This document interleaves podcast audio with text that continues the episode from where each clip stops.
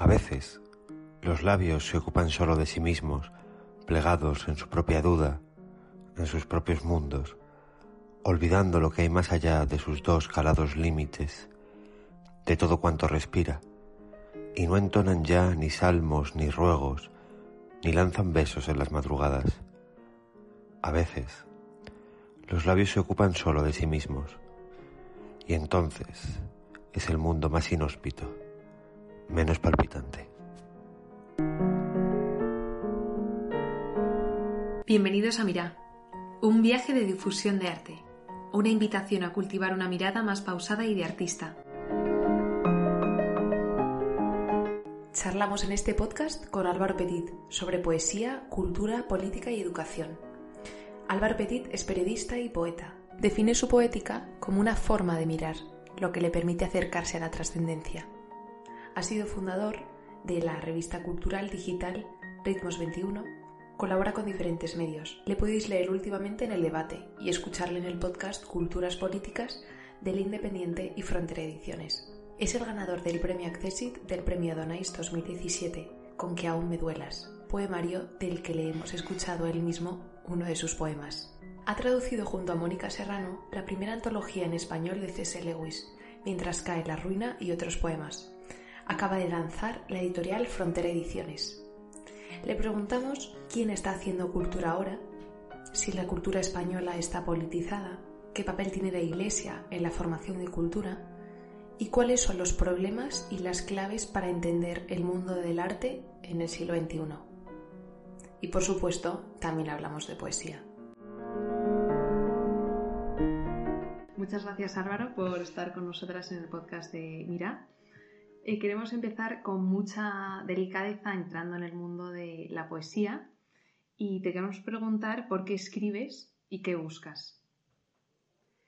Bueno, primero muchísimas gracias por invitarme.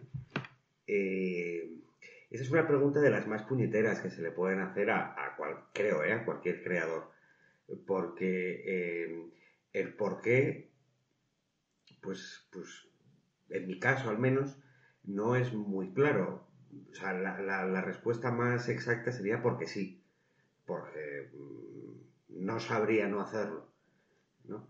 Eh, ¿Y qué busco? Pues no lo sé. Cuando escribo el poema, eh, eh, es evidente que uno busca algo, una, expresión, la comprensión, el desvelamiento de ciertos aspectos de la propia vida o de, las circunstancias que a uno le rodean,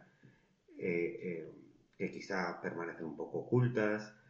Es decir, no, no, no hay un único motivo de búsqueda, sino que primero la propia poesía es una búsqueda en sí misma, eh, porque en cada expresión, en cada poema, en cada verso, uno va buscando un horizonte literario nuevo, y, en segundo lugar, cada poema o cada libro, depende cómo cada poeta suma eh, su propia tarea, eh, em, hay unos motivos concretos que a lo mejor eh, no se suceden o, no, no, se mantienen en otros poemas posteriores o libros posteriores. ¿no? Sea, exactamente no sabría qué, responderte. Es como la, la pregunta de qué es la poesía.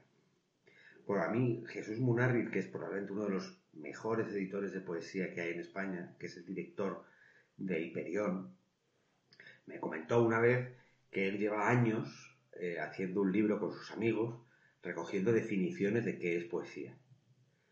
Eso ya eh, te informa, eso ya te, evidencia que mm, nadie sabe realmente qué es la poesía. Y quizá por eso ha sobrevivido, quizá por eso sigue teniendo espacio eh, en la sociedad y sigue teniendo lectores.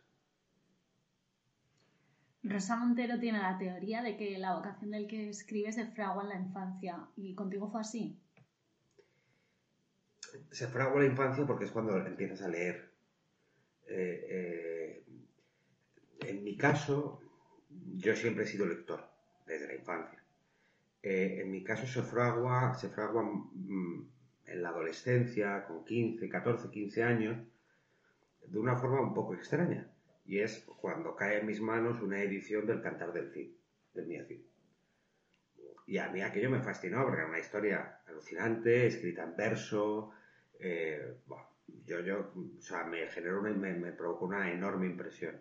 Y yo empecé a escribir copiando ese tipo de literatura, los cantares de gesta, las baladas eh, medievales, copiadas además de manera infame eh, y sin pudor y sin vergüenza. pero ese fue quizá mi primer, mi primer impacto fuerte con la poesía. Luego ya después de eso llega Becker, llegan un montón, ¿no? Entonces, se, se fragua. Es evidente que si, si no pones los maderos que se ponen en la infancia, luego no puedes montar la hoguera. Y yo creo que, que, quizá Rosa Montero se refiera, no lo sé, quizá se refiera a eso, ¿no? Que, que, todos los escritores se fraguan en la infancia porque en el fondo todos los lectores se fraguan en la infancia. ¿Y cuándo y cómo escribes? Eh, escribo en verano. Durante el año yo voy tomando notas, voy mm, repitiéndome en la cabeza mm, versos o un poema. Eh, y en verano recopilo, no todos los veranos, pero todo lo he hecho durante el año y lo trato de ordenar, de, de, pulir y, y, lo hago así porque durante el año generalmente yo necesito bastante tiempo y bastante tranquilidad para poder escribir un poema.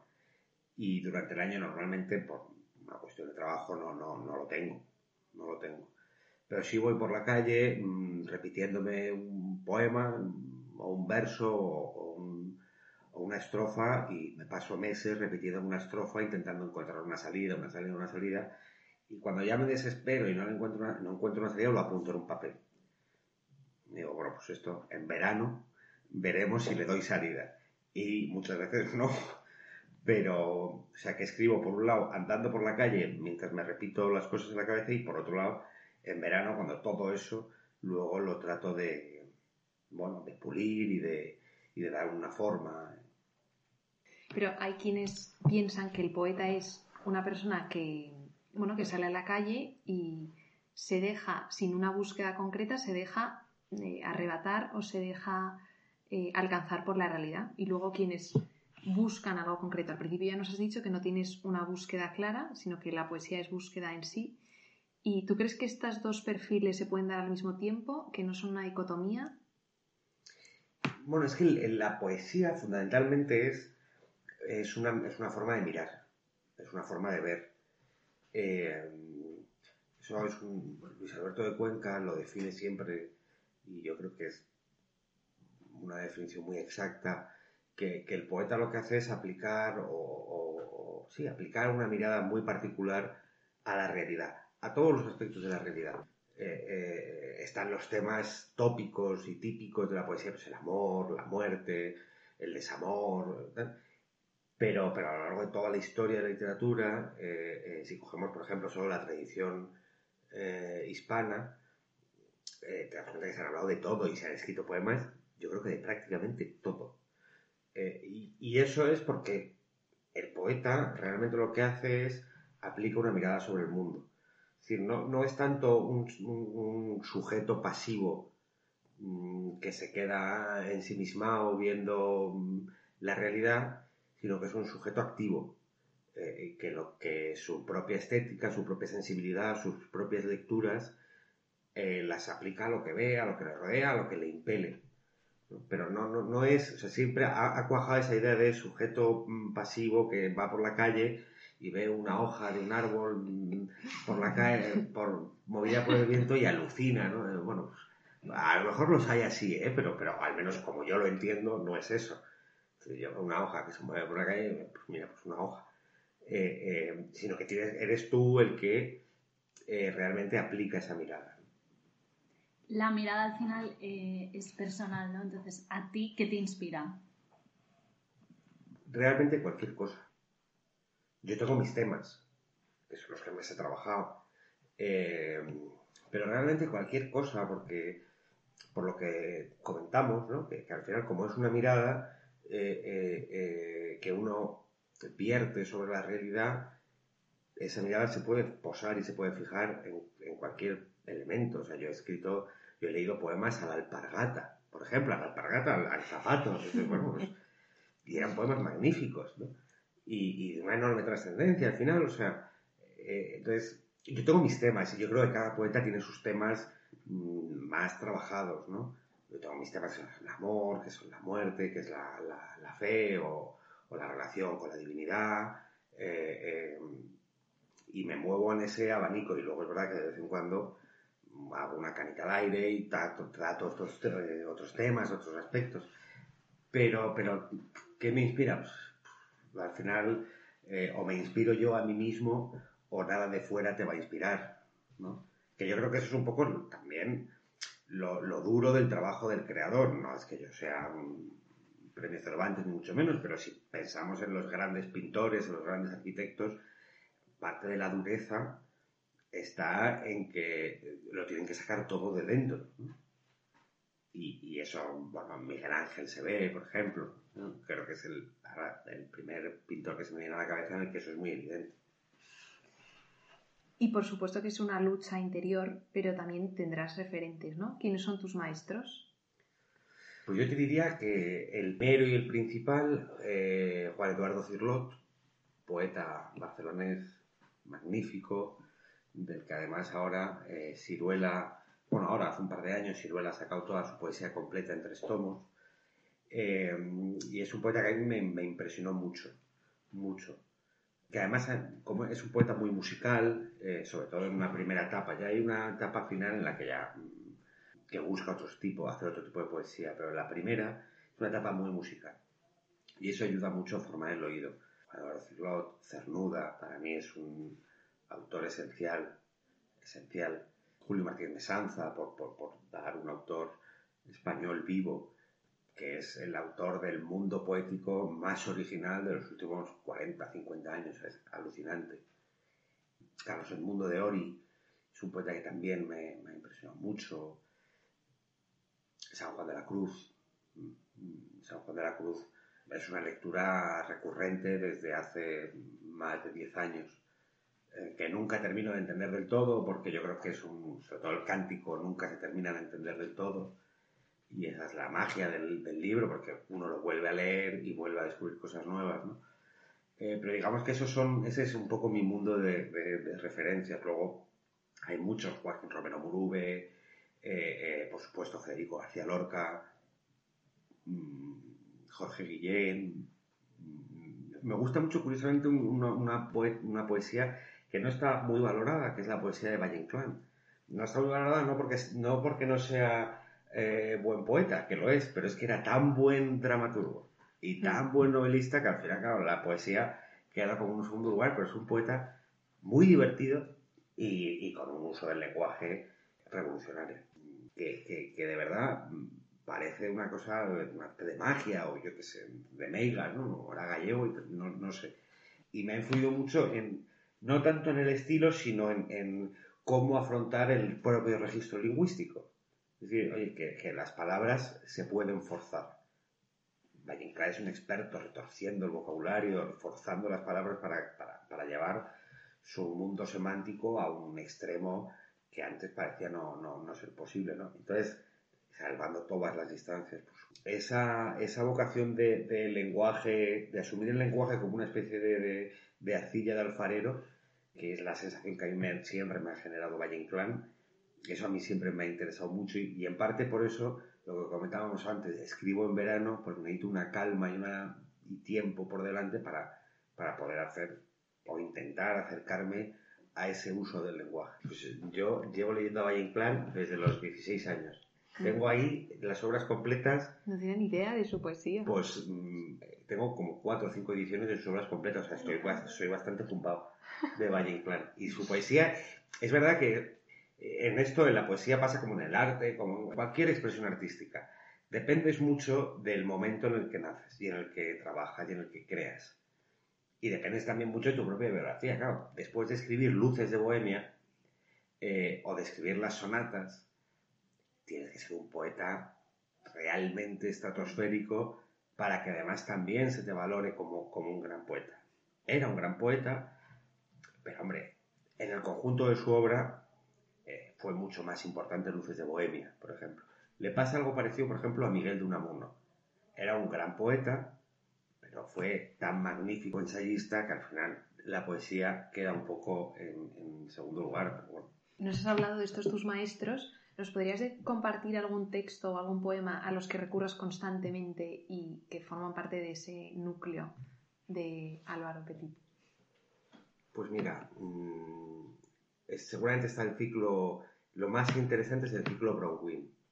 Eh, además la historia es muy bonita. Juan Eduardo Cirlot, que es el autor, va al cine a ver El Señor de la Guerra de Safar, en el que están Charlton Heston, si no recuerdo mal, y Rosemary Forsyth. La ley es una leyenda normanda que este, director lleva al cine. Y hay un momento en el que Mary Forsyth eh, sale de las aguas y, y alucina, flipa, o sea, flipa, pero no solo por, la belleza de la actriz, que, era guapísima, eh, sino por lo que significaba el momento, porque el personaje que se llama Bronwyn se desvela como una Danae, como una diosa del agua, entonces él, él con todo ese mundo alucina. Y le dedica es que no sé cuántos libros. En el tomo de Ciruela son casi mil páginas. Es verdad que ya las últimas son permutaciones, son cosas un poco extrañas, eh, pero ese es un ciclo que me gusta porque es llevar el tema hasta las últimas consecuencias.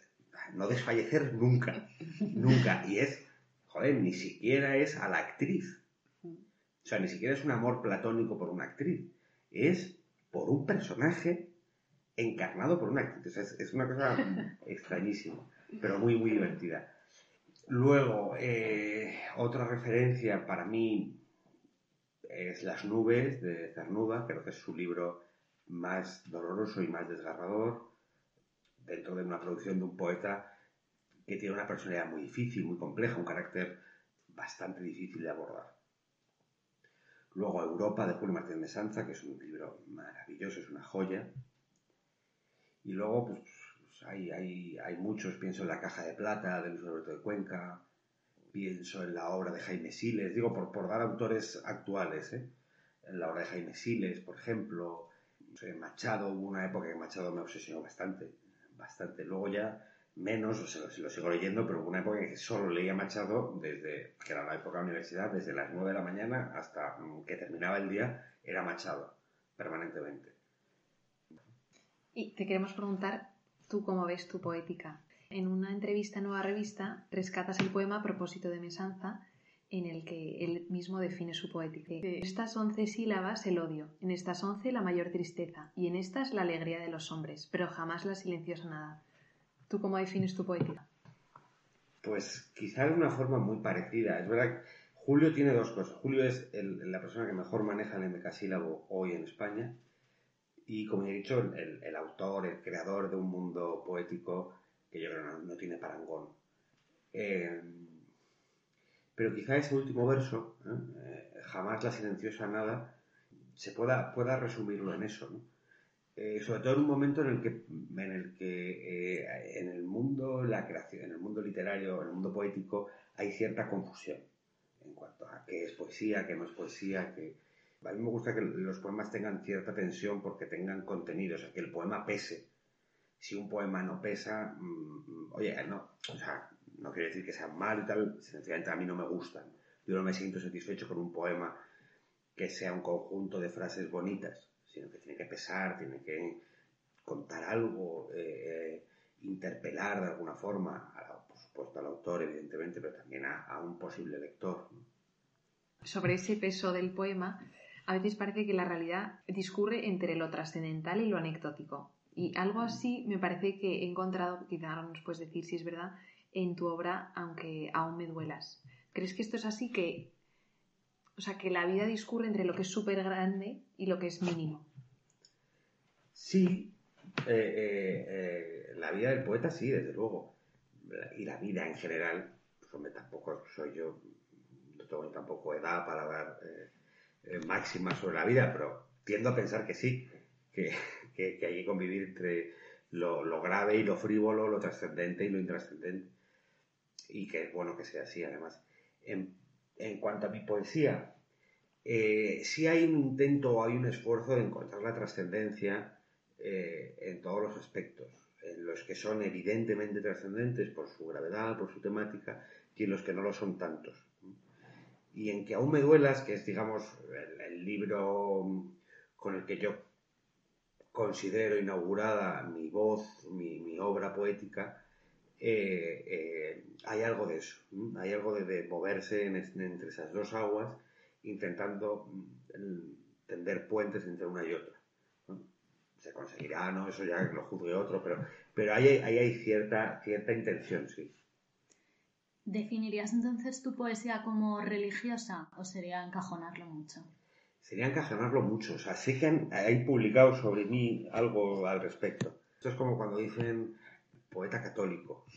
Eh, pues no, poeta católico no, será católico y poeta.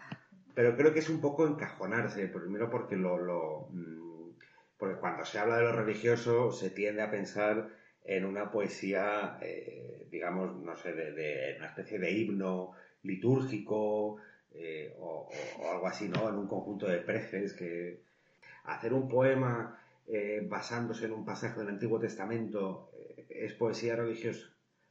No necesariamente, porque el Antiguo Testamento puede ser leído por una persona que no sea creyente y puede inspirarse.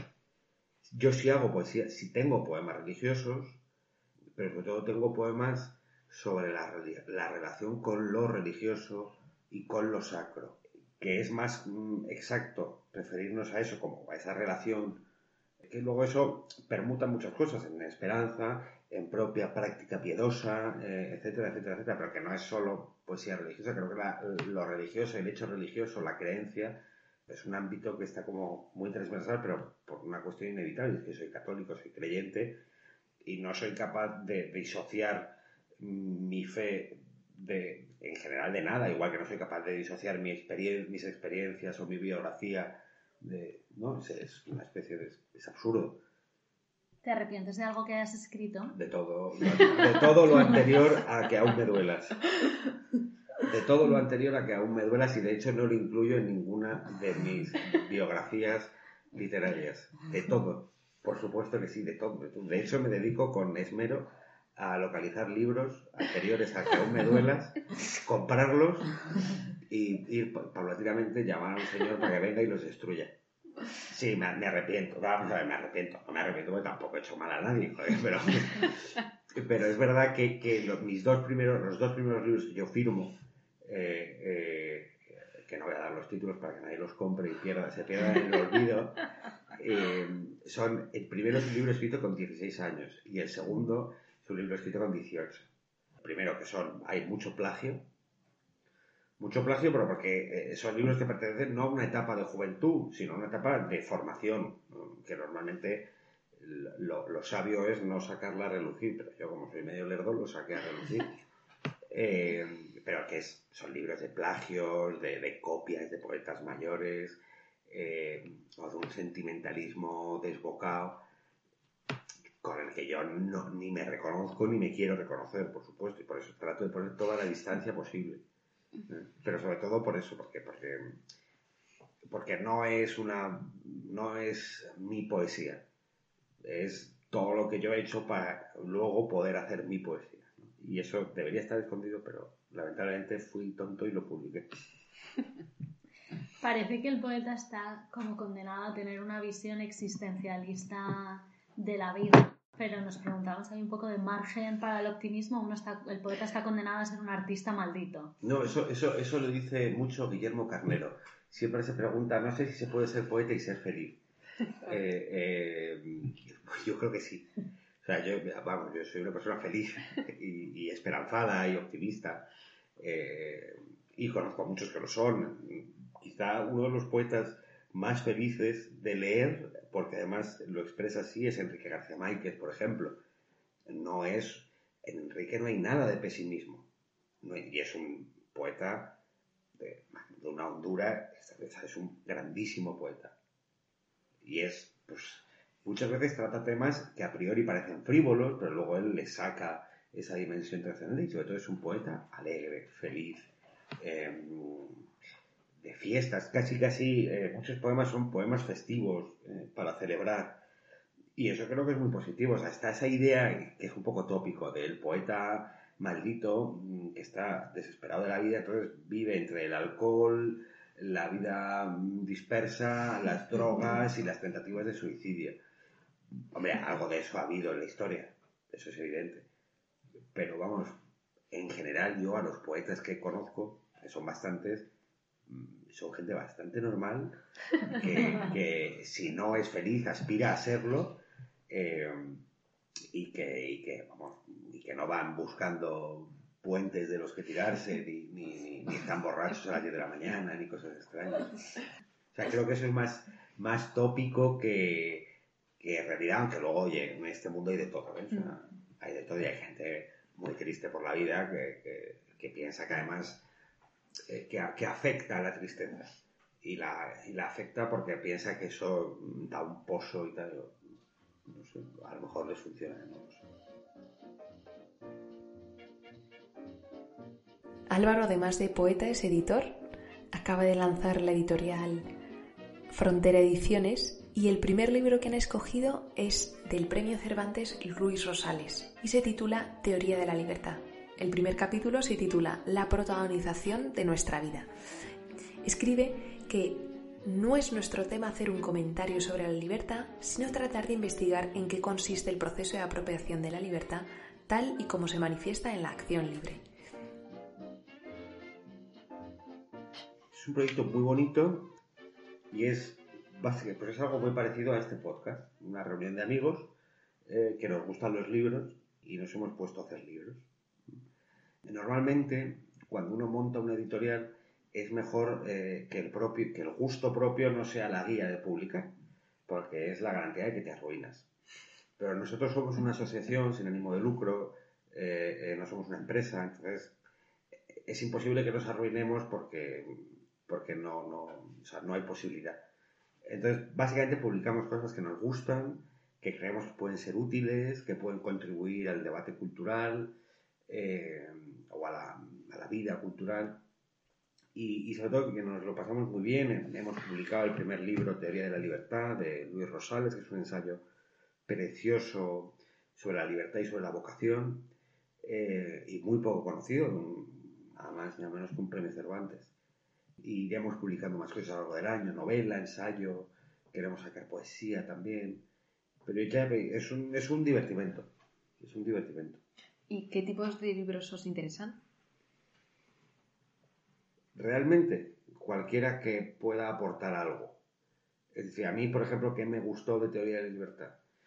Me gustó que es un libro muy claro, que, que, que, que es un libro comprensible, que es un libro accesible, a, muchos tipos de lectores y que de manera muy sucinta, muy exacta, abordaba un tema eh, para mí esencial, ¿no? Bueno, esencial de nuestra propia cultura y que además hoy, por todas las circunstancias, cultura de la cancelación, etcétera, etcétera, etcétera, que si queréis luego comentamos, eh, eh, se está viendo muy en entredicho, ¿no? yo, yo creo que para todo aquel que, que, se sienta agredido por la cultura de la cancelación, Teoría de la Libertad es un libro súper chulo para leer porque le va, le va a dar una cantidad de herramientas para, defenderse. De hecho, el prólogo que lo firma Ricardo Calleja, es un profesor del IES magnífico y un gran poeta además, eh, lo titula Apropiarse de la libertad. Entonces, me parece lo suficientemente sugerente como para, como para ser expresivo por sí mismo. Eh, ahora mismo, ¿quién está haciendo cultura? ¿O dónde, se localiza la cultura? Es que es muy difícil. O sea, ¿quién está haciendo cultura? Mucha gente. ¿Dónde se localiza? En muchos sitios. Eh, es decir, se localiza en los museos, en las galerías, en las universidades. Y además vivimos un momento de especial creación o de, con, mucha gente que se ha lanzado a crear. Yo, siempre digo lo mismo a mí.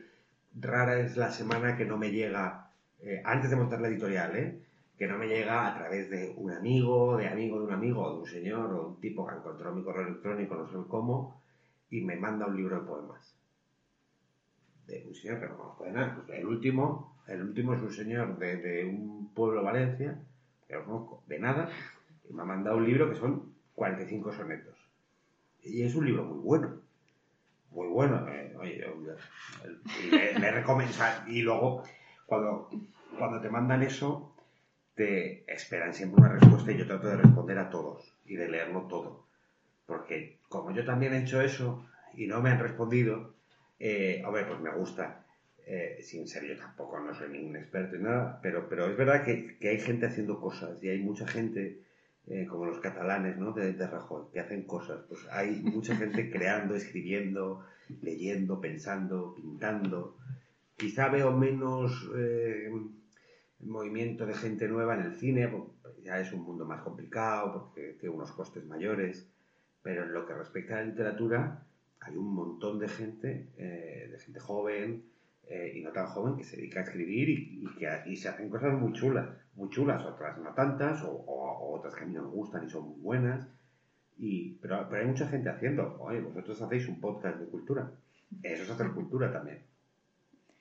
Tu podcast se llama Culturas Políticas. ¿Qué relación tiene la cultura con la política? Pues menos de la que debería y más de la que debería. Eh, al final, la- mm, los sistemas políticos liberales, como el nuestro, por ejemplo, eh, eh, su representación la basan en, un formalismo que es el voto. Y elegir un representante que luego eh, ejerce esa función en el Congreso. Pero yo creo que hay una parte de representación, de la representación política, que no es formal, que es una representación cultural.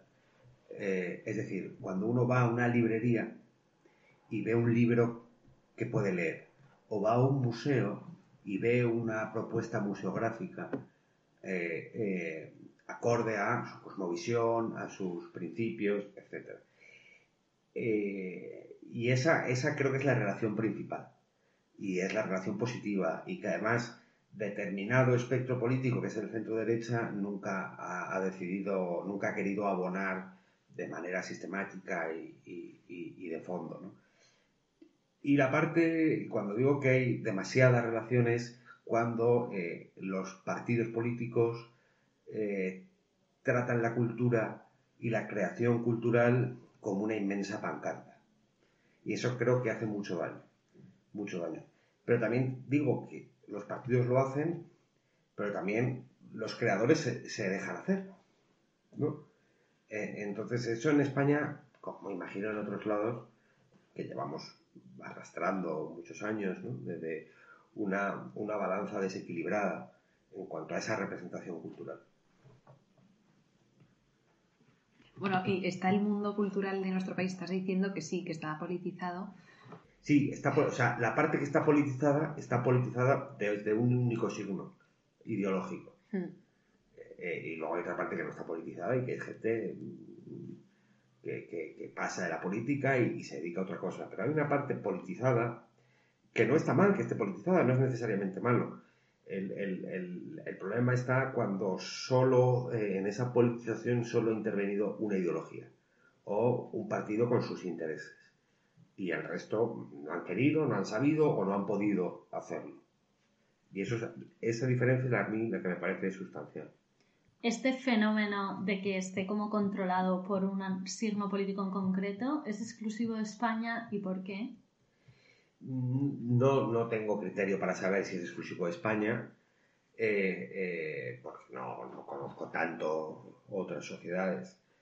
Eh, en España pues, se produce, yo, yo tengo mi propia teoría y es que se produce porque cuando mm, la izquierda, cuando el PSOE llega al poder, primero porque la izquierda, la socialdemocracia en general la izquierda proviene de una tradición intelectual y cultural en la que eh, la creación artística y, por ejemplo, la investigación académica ha tenido un enorme peso. Pienso en Gramsci, por ejemplo. Y la, la- la derecha, el, el liberal conservadurismo, en su tradición, al menos en su tradición inmediata, eso no ha sucedido. O no tienen. Yo creo que esos referentes sí que existen, pero no han tirado de ellos, han tirado de otros. Bueno. Luego, se produce que, que se dan 14 años de gobierno, o, o 12, no, no recuerdo ahora, de gobierno eh, del PSOE. Un gobierno perfectamente legal, perfectamente legítimo, pero que, que acaba creando un sistema eh, cultural, un ecosistema cultural muy a su medida. Y a la derecha le pasa lo que le pasa casi siempre, que llega al gobierno llega al gobierno con el país en una situación eh, enormemente mala y, considera que hay que centrar los esfuerzos en otras cosas, como si no se pudieran hacer varias cosas a la vez. Y eso volvió a pasar, o sea, es un ciclo permanente. Eh, yo creo que el gobierno de Zapatero fue el gobierno que más incidió en, el ecosistema cultural, porque ahí no solo se transforma ese mundo cultural con leyes propiamente culturales, sino también con leyes sociales, que, acaban, mm, no sé si imponiendo, pero sí promoviendo determinadas eh, visiones del mundo, del ser humano y, del papel del ser humano. Y en eso Zapatero fue enormemente efectivo y ya conocemos la historia porque es más reciente cuando llega otra vez el, PP al gobierno, la crisis en la que estábamos, etcétera, etcétera, etcétera, y hasta hoy. ¿No? Es decir, que, que, tiene una explicación de, también de las circunstancias históricas en las que cada partido ha, accedido al poder. Y eso, antes de ser hipercríticos con uno u otro partido, también hay que tener en cuenta esas circunstancias. La educación abona el, el espacio de la cultura y Ahora las decisiones y las políticas educativas lo que hacen es eliminar las humanidades del sistema educativo. ¿Y a dónde crees que nos lleva esto? Pues a ser ignorantes en dos idiomas. Sí, seremos bilingües, pero no tendremos, o sea, podremos hablar en dos idiomas, pero no sabremos de qué hablar. Eso por un lado. Segundo, creo que para un país como España, que tenemos, a mi modo de ver, la tradición cultural más importante del mundo, porque en nuestra tradición cultural está lo propio, pero también convergen lo griego, lo romano, lo judío, a través del cristianismo, lo árabe. Es decir, nosotros conocemos a Aristóteles porque fue mm, traducido por árabes y luego por una circunstancia histórica evidente es que estuvieron ocho siglos eh, en la península. ¿no? Es decir, yo no soy partidario de considerar que la cultura española es una especie de crisol de cultura, no la cultura española es cultura española y, es, y tiene rasgos distintivos y propios que la definen. Y uno de esos rasgos es que ha convivido y que proviene eh, eh, de, otras muchas tradiciones. Eso ha generado que seamos una, una que, la nuestra sea, a mi modo de ver, la cultura más importante del mundo. Pues además el hecho eh, sustancial de, que de América. Entonces, que en un país como el nuestro, con una cultura como la nuestra, asumamos con tanta ligereza que se van a cargar la filosofía en latín y griego, si existen, yo creo que en la nueva legislación creo que están fuera, no, no lo recuerdo. Eh, pero si no están fuera serán unas Marías, en fin, que yo, yo, mi momento más feliz fue cuando en bachillerato pude olvidarme las matemáticas. Yo ahí fui, yo he sido feliz, como en ese momento, yo creo que en ningún otro. Eh, eh, pero estaba, el, estaba siempre la idea ¿no? que a humanidades se van eh, los tontos. Bueno, a lo mejor sí, ya espero que no, pero, pero creo que hay que poner, hay que darle valor, porque, sobre todo ahora, por ejemplo, en un momento en el que estamos con cambios tecnológicos, ahora Facebook ha sacado lo del metaverso, cuarta revolución industrial, computación cuántica, todas estas cosas que nos suenan como a chino y que van a influir directamente en nuestra visión del mundo, en nuestra comprensión de la realidad y en el papel que nosotros jugamos en ella. Y esos son fenómenos tan nuevos que no son capaces de, dar esas respuestas. Sin embargo, de tradición filosófica occidental llevamos miles y miles y miles de años. Seguramente ahí sea más fácil encontrar una respuesta que en un fenómeno tecnológico de hace décadas. Ni que hablar de la cultura religiosa o de la cultura eh, judio-cristiana, por supuesto. Entonces, eliminarla me, parece, me, parece pegarse un tiro en el pie. O en la cabeza, no lo sé, pero vamos. Hmm. Pero el tiro te lo has pegado seguro. Les contaré un secreto. Acérquense. Acérquense. No leemos y escribimos poesía porque es bonita. Leemos y escribimos poesía porque pertenecemos a la raza humana. Y la raza humana está llena de pasión. La medicina, el derecho, el comercio y la ingeniería son carreras nobles y necesarias para dignificar la vida. Pero la poesía, la belleza, el romanticismo, el amor, son las cosas que nos mantienen vivos. Citando a Whitman, que tú estás aquí, que existe la vida y la identidad, que prosigue el poderoso drama y que tú puedes contribuir con un verso. ¿Cuál será su verso?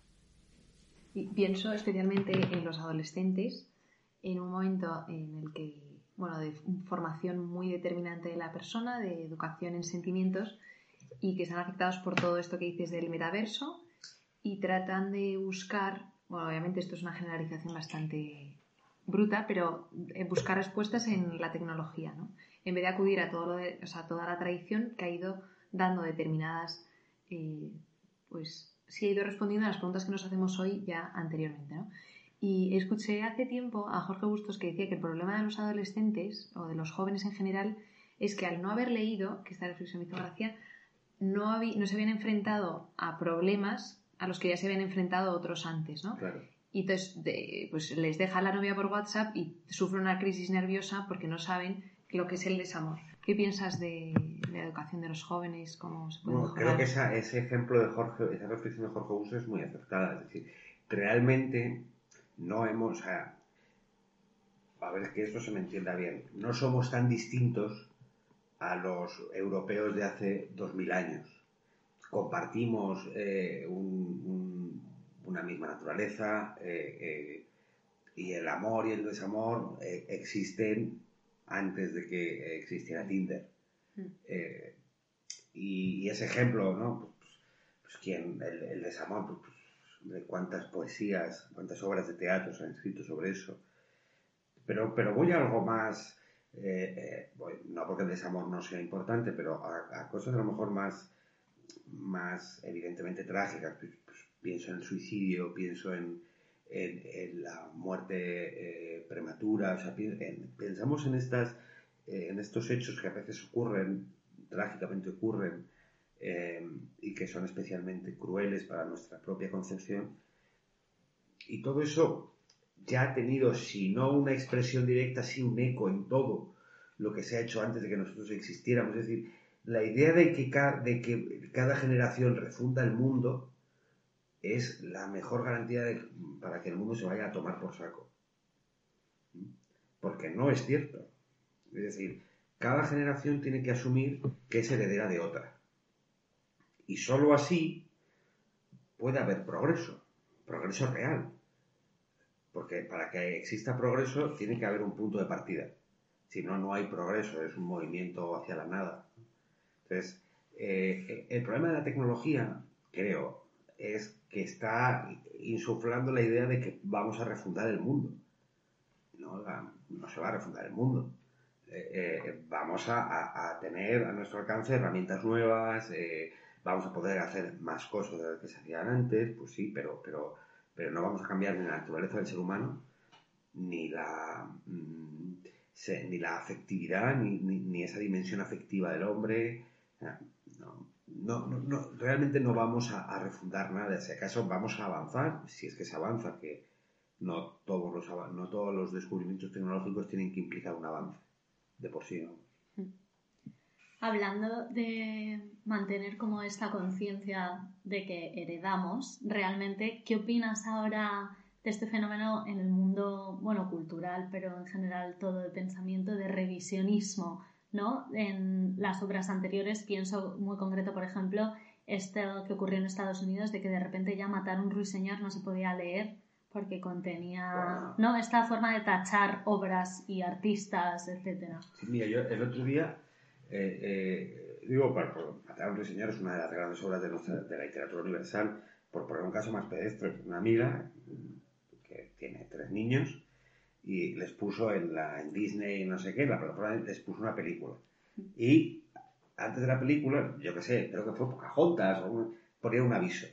Creo que cuando se había hecho esa película, los cánones eran otros y que piden disculpas por si maltratan a una mujer racializada.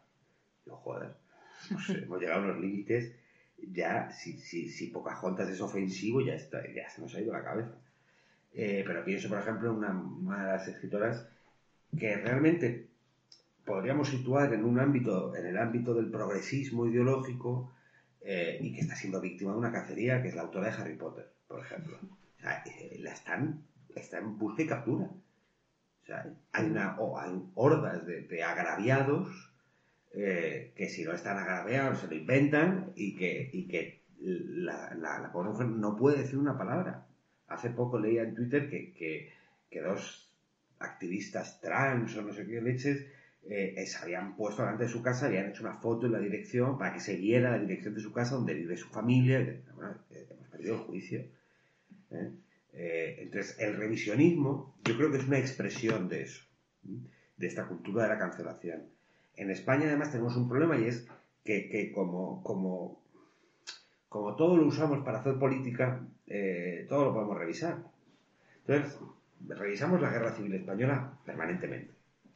Joder, pero a este paso vamos a revisar, eh, eh, no sé, las batallas godas o, yo no sé, los fenicios, no sé, ya no sé qué más se va a revisar. Pero realmente es absurdo. Primero, porque es un agravio generacional. Es decir, la, la, transición española, por poner el caso que yo creo que es más evidente que es el de la guerra civil, no está hecha por nacidos en, democracia, está hecha por combatientes en la guerra y, e hijos de combatientes. Es decir, de gente que sufrió de primera mano. Y esa gente que tiene, tenían, porque ya la inmensa mayoría pues van, van muriendo, eh, eh, argumentos más que de sobra para no darse la mano y liarse a garrotazos, decidieron darse la. Y ahora, décadas después, unos tipos, porque no son solo políticos, ellos son políticos, pero son historiadores, son escritores, son periodistas, que han nacido en democracia, que no saben lo que es una guerra, que no saben lo que son las penurias que genera una guerra y una posguerra, se ponen a crear su propia guerra, porque el revisionismo es eso, es crear su propia guerra para intentar derrotar no sé todavía qué fantasmas. La ley de memoria democrática que quieren sacar ahora es, es infame, pero no porque sea una ley ideológica, por supuesto, sino porque es una ley que de golpe y porrazo se quiere llevar por delante el artículo 20 de la Constitución. Por ejemplo, es decir, quiere decirle a los investigadores, a los académicos, lo que pueden estudiar y lo que no. Pero, pero, hemos perdido el juicio, coño. Hemos perdido el juicio. Coges a escritores con cierta trayectoria y, hay muchos que dicen, coño, tenía más libertad con el franquismo o, o, con en los primeros años de la transición o no sé qué. Bueno, yo no lo sé porque, porque no he vivido el franquismo, yo nací en democracia y no, no tengo ni idea pero que creo que revisar en general, ¿eh? revisar el propio pasado no tiene por qué ser malo. Revisarlo desde el revanchismo, revisarlo con el cuchillo entre los dientes, siempre es malo. Siempre es malo. Porque siempre acabas encontrando agravios, eh, heridas. Y una guerra civil eh, hiere a los países y la hiere durante mucho tiempo. Eh, y en España pues a hacer algo ejemplar, que es eh, dar carpetazo y ahora, bueno, pues por intereses fundamentalmente políticos, ¿eh? No, no, yo no creo que haya un afán de reparación, sino un afán de, agitar el debate público, de inyectar determinadas ideas que mantengan una polarización. Eh, el franquismo les importa un huevo, básicamente porque, porque, porque ninguno se ha dedicado a estudiar el franquismo, ninguno de los legisladores que se dedica a eso porque se han dedicado a otras cosas, no, no porque sean incultos necesariamente, sino porque su ámbito ha sido otro. Pues deja que del franquismo, de la guerra civil, se encarguen otros, pero igual que del siglo de oro o de la poesía eh, eh, eh, romántica española, tú léelo, disfrútalo, aprende, no sustituyamos los garrotes de, de Goya por libros de historia. ¿sabes? No, no creo tampoco que eso, ni creo que además esté la, esté la situación para eso. Pero, ¿Y qué papel crees que tiene la Iglesia acogiendo o creando cultura? Un amigo tuyo, Ricardo Calleja, en un artículo eh, después del Tangana Gate y toda sí. la movida, pues eh, decía, o sea, que la Iglesia lo que hace no es solo padecer la cultura, sino que tiene que ser creadora de ella. ¿Tú cómo lo ves? Quiero hacerle religión a tu arena, a tu boca y a tu cara.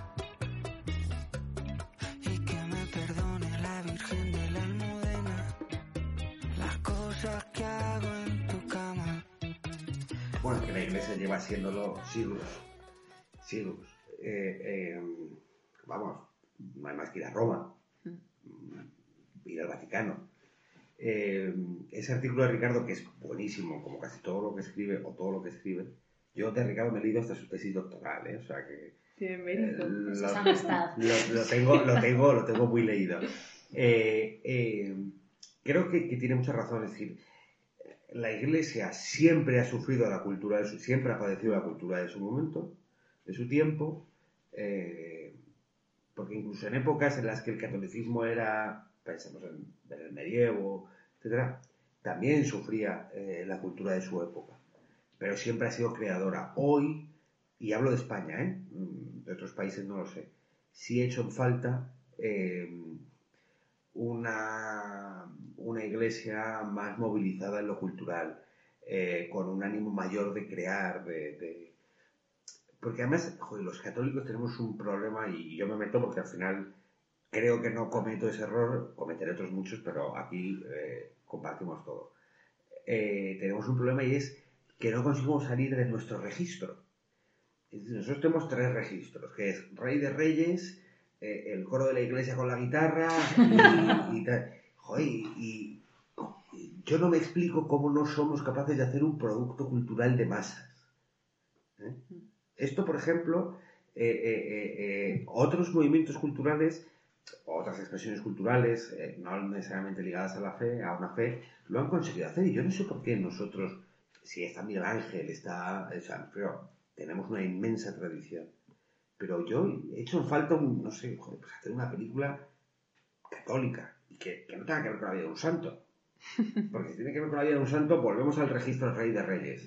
¿eh? Entonces, que sea una película que cuente una historia, pero que lo cuente desde una perspectiva católica. Eh, y yo eso lo he hecho mucho en falta. Y lo he hecho en falta en general, también en la literatura. La literatura se salva algo más. En la música, por supuesto, televisión. Me temo, y esto es una generalización un poco bruta también, me temo que no le hemos pillado el registro al siglo XXI. No le terminamos de coger eh, las medidas. Y no somos capaces de, de- de jugar en ese campo eh, que es la creación cultural en el que otros se están metiendo y se están metiendo con mucha fuerza. Pe- pensemos, por ejemplo, en el movimiento feminista. Pues el movimiento feminista, como movimiento de influencia cultural, ha sido arrollador. Es súper efectivo. Ha sido arrollador. Y se hacen series, se hacen películas, y se hacen libros, se hace de todo. Joder, nosotros tenemos 2.000 años de tradición. 2.000 años de tradición. Eso, eso es un tesoro. Eh, eh, eh, en general, eh, un episcopado mm, bien formado. Oye, joder, ¿y por qué no conseguimos, pues eso, hacer, mm, pues, pues, mira, el otro día vi la última película que se ha hecho de Moisés. Eh, no, de Moisés. No, eh, una que sale en Morgan Freeman. No, de, de Ben Hur, que es como un clásico de, Ah, del, sí, cine sí, religi- sí. del cine no religioso, pero es católico. Sí, que le hicieron hace unos años, Sí. Joder, pues es una cosa extrañísima. Eh, La, la de Éxodus, que es la historia de Moisés, que es una historia cojonuda. No es una historia católica.